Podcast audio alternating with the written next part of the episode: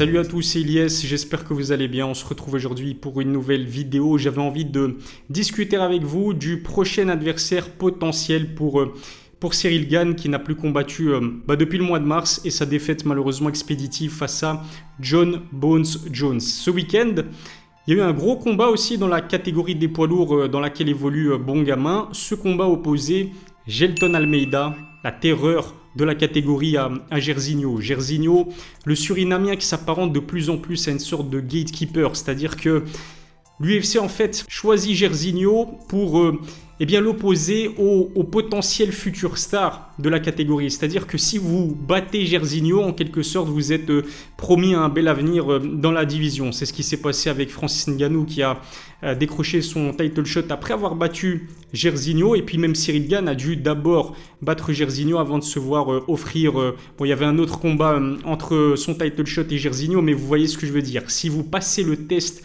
Gersigno dans la catégorie des poids lourds, eh bien il y a de grandes chances pour que l'UFC vous accorde ensuite le title shot. Le match-up, on va pas se mentir, pour Gersigno, il était tout simplement catastrophique parce que Gelton Almeida, c'est un Brésilien de 31 ans, pour les personnes qui ne le savent pas, il est sur une winning streak de 14, 14 victoires consécutives. Et le pire dans tout ça, c'est 100% de finish. Mais pourquoi est-ce qu'il était cauchemardesque pour Gersigno bah, Tout simplement parce que le Surinamien, c'est un striker, un excellent kickboxer avec un background immense dans ce sport euh, par le passé.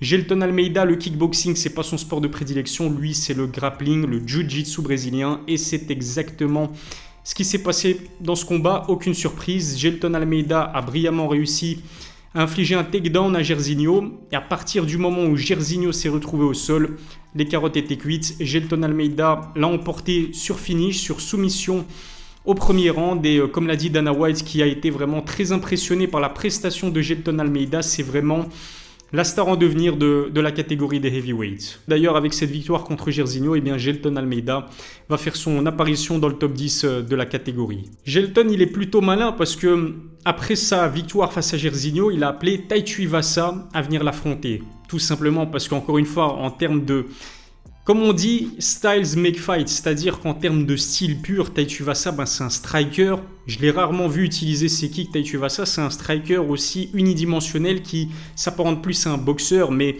c'est du pain béni pour Gelton Almeida, puisque Gelton Almeida, étant un excellent pratiquant de jiu-jitsu brésilien, il sera toujours à une amenée au sol, j'ai l'habitude de le dire, mais il sera une amenée au sol de remporter ce combat sur, euh, sur soumission. Et bien évidemment que si on est Cyril Gann, si on se met dans la peau de bon gamin, on veut absolument éviter un combat contre Gelton Almeida. Alors je pense pas que cette opposition risque de se faire dans les prochains mois parce que Gelton va à peine faire son entrée dans le top 10 euh, de la catégorie. Il doit d'abord passer par un autre gros test, notamment pourquoi pas un, un Taichu Vasa. Cyril Gann de son côté, malgré la défaite face à John Bones Jones, il reste challenger numéro 1 dans, cette catégorie des heavyweights. Ça reste un très très bon poids lourd qui s'est imposé face à Alexander Volkov, Derrick Lewis, Taichu Vasa, qui a quand même des grands noms derrière lui. Mais le problème, encore une fois, c'est que Cyril, bah, c'est un striker, c'est un kickboxer. Si vous lui mettez un pratiquant de jiu-jitsu brésilien comme Gelton Almeida qui, encore une fois, 14 victoires consécutives, 14 finishes, principalement des, soumissions, mais aussi des, TKO, euh, certains sur Grand Pound, mais je pense que Gelton sait se servir de ses points. En fait, il est tellement athlétique. Et ce qui est intéressant avec Gelton, c'est qu'il n'a que 31 ans. Non, franchement, le mec est, est tout simplement terrifiant. J'ai vu euh, certaines personnes parler de Gelton Almeida comme étant le Hamza Chimaev de la catégorie des poids lourds. Il est plutôt terrifiant et je pense que, encore une fois, si je me mets dans les baskets de Cyril, j'ai vraiment envie de, de l'éviter parce qu'on a vu que John Jones l'a emporté assez facilement et on a vu que en termes de lutte, en termes de grappling pur, il y avait un monde, une dimension d'écart entre les deux combattants. Je vous laisse imaginer ce qu'un Gelton Almeida qui en plus de cela, contrairement à John Jones, qui est plutôt complet, dont on pouvait peut-être redouter le fait qu'il décide de striker avec Cyril Gann. Il l'a pas du tout fait, il a emmené Cyril au sol et il l'a, euh, étranglé, soumis, il a, décroché la victoire de manière assez intelligente. Hein. Il savait qu'il y avait un gouffre en termes de grappling, encore une fois, entre, entre lui et Cyril. Il a utilisé, euh, il a exploité la faille de Cyril Gann pour pouvoir l'emporter. Si un combat entre Cyril et Gelton Almeida se fait, c'est pas une surprise. Gelton va absolument faire tout ce qui est en son pouvoir pour emmener Cyril amener Cyril au sol et, le soumettre assez rapidement. Et ça tombe bien puisqu'il y a quelques semaines, dans une interview euh, consacrée à un média, je pense, canadien, Fernand Lopez s'est exprimé concernant eh bien, l'avenir de Cyril Gann après sa défaite face à euh, John Jones. Et il y a un nom qui lui est venu euh, à la bouche, Fernand Lopez, et ce nom c'est Sergei Pavlovich. Alors, avec Gelton Almeida, L'autre star en devenir de cette catégorie des poids lourds, c'est clairement Sergei Pavlovich qui reste sur 6 victoires consécutives au premier round, toutes sur KO. Alors certes, le russe est terrifiant, c'est un monstre en termes de striking, il est tout simplement exceptionnel, c'est un boxeur. Je l'ai rarement, voire jamais vu utiliser ses, euh, kicks pendant ses combats, mais en boxe anglaise pure, il est bien meilleur que Francis Ngannou, beaucoup plus technique, beaucoup plus propre. Il est bien meilleur que Derrick Lewis, il est bien meilleur que Gersigno, je parle en boxe anglaise pure. Et là, je vous parle des adversaires qui a affronté Cyril par le passé. ça aussi. Pour moi, Sergei est de loin le meilleur boxeur de la catégorie des poids lourds devant euh, Stipe Miocic.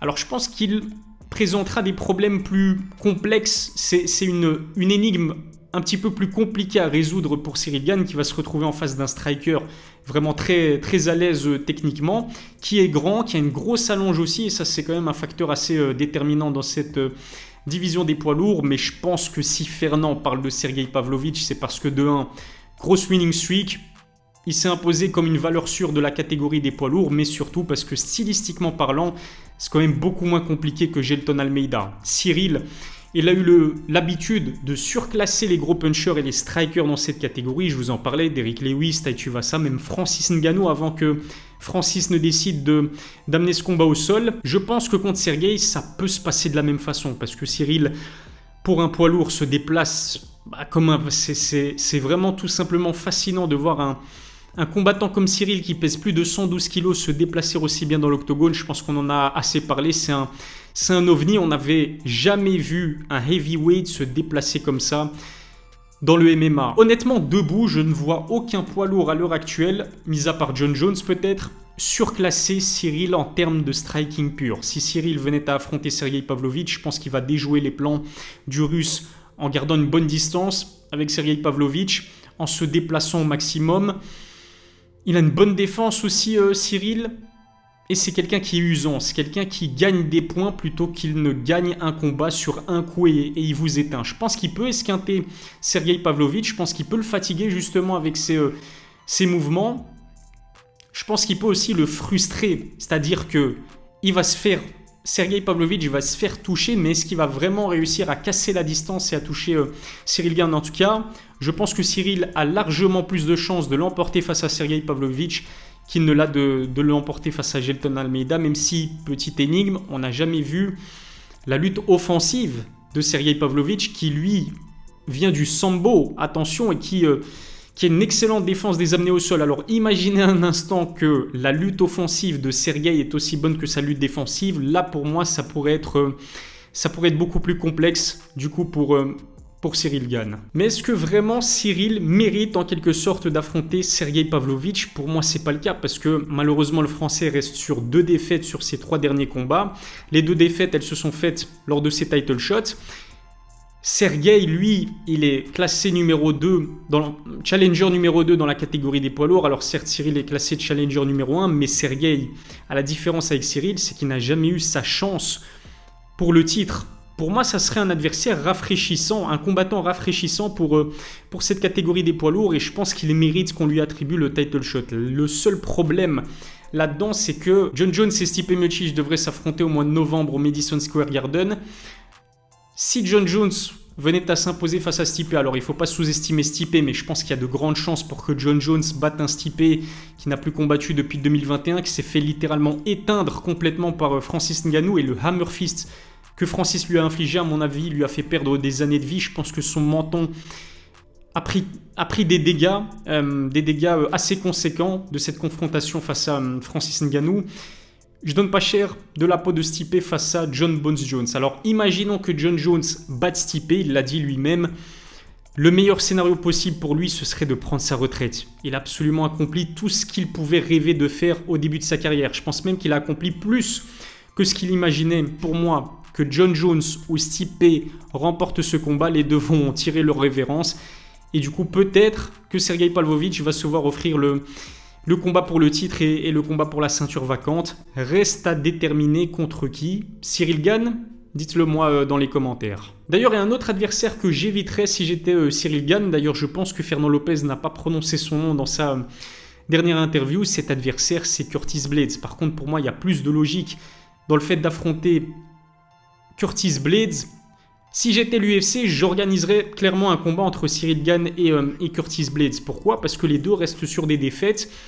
Les deux sont des grands noms dans cette catégorie des, poids lourds et je pense que si j'étais si euh, dans l'équipe à Curtis, je pousserais vraiment pour, euh, pour organiser ce, combat parce que je pense qu'au niveau des styles, ça correspond totalement à, à Curtis Blades qui est un gros lutteur et je pense pas qu'il fera l'erreur qu'il a commise face à Sergei Pavlovich qui a été de striker contre Sergei. Si Curtis a la stupidité de vouloir surclasser debout Cyril Gann, il va se faire punir et je donne vraiment pas cher de sa peau. Après, Cyril, il n'a pas le facteur X qu'avait Francis Ngannou et qu'avait Derek Lewis qui ont réussi à prendre le meilleur sur Curtis Blades malgré le fait que le match-up était défavorable pour eux.